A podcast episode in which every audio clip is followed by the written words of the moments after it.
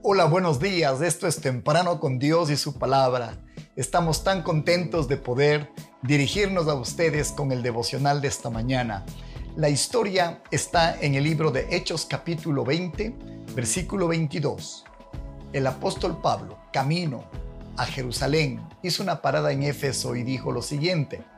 Ahora, he aquí, ligado estoy yo en el Espíritu y voy a Jerusalén sin saber lo que allá me ha de acontecer.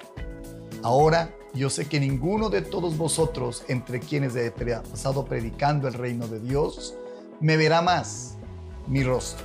Por tanto, os protesto en el día de hoy que estoy limpio de la sangre de todos, porque no he rehuido anunciaros todo el consejo de Dios. Por tanto, mirad por vosotros y por todo el rebaño en que el Espíritu Santo os ha puesto por obispos con ustedes esta mañana a cuidar su iglesia.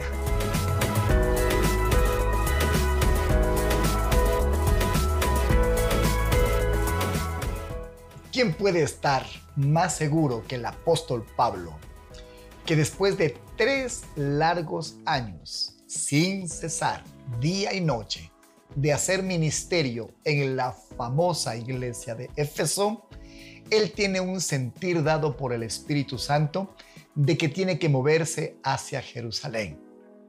Y como suele ocurrir con todos los hombres de Dios, que por un designio sobrenatural tenemos la capacidad de sentir lo que está sucediendo o lo que está por suceder con respecto a un evento cualquiera sea este, él sabe que su tiempo en Éfeso ha llegado a su final. Él sabe que esta será una despedida difícil porque nunca más volverá a ver a su famosa llamada iglesia de Éfeso. En esta ciudad el Evangelio se regó como un polvorín. Las historias dicen que esta iglesia, esta misión, llegó a tener 100 mil cristianos en el transcurso del tiempo. Y aquí está el Génesis, aquí está cómo se fue poco a poco estableciendo el ministerio en esta gran iglesia. El apóstol Pablo les hace una declaración de su sentir en el espíritu. Les dice, ahora he aquí ligado yo en espíritu, voy a Jerusalén sin saber lo que allá me ha de acontecer. Él tenía la impresión que se venían días difíciles y estaba en lo cierto. Venían tiempos muy especiales para el apóstol Pablo.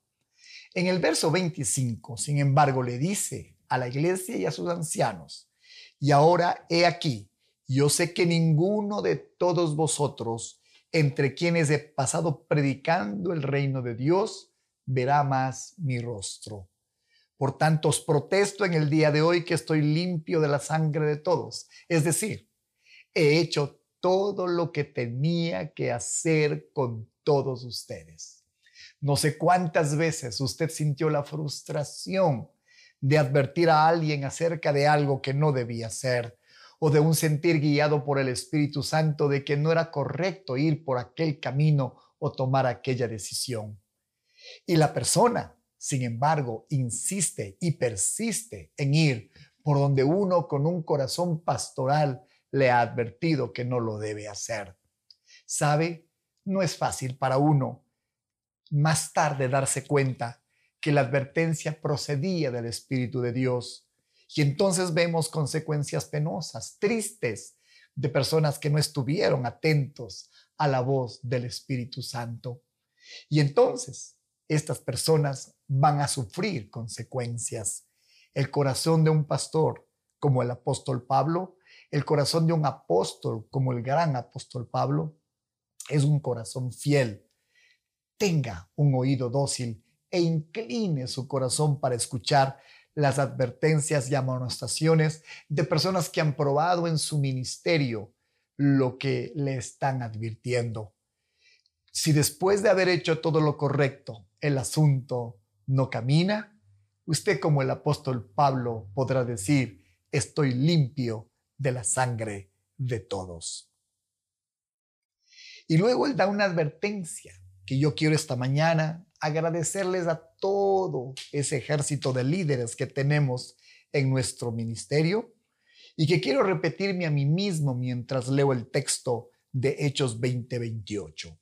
Dice así, por tanto, mirad por vosotros y por todo el rebaño en que el Espíritu Santo os ha puesto por obispos, para apacentar la iglesia del Señor, el cual él ganó por su propia sangre. La palabra obispo viene de una palabra de origen griego que significa vigilante, un observador con luz, un líder de célula, un pastor, un ministro del Evangelio.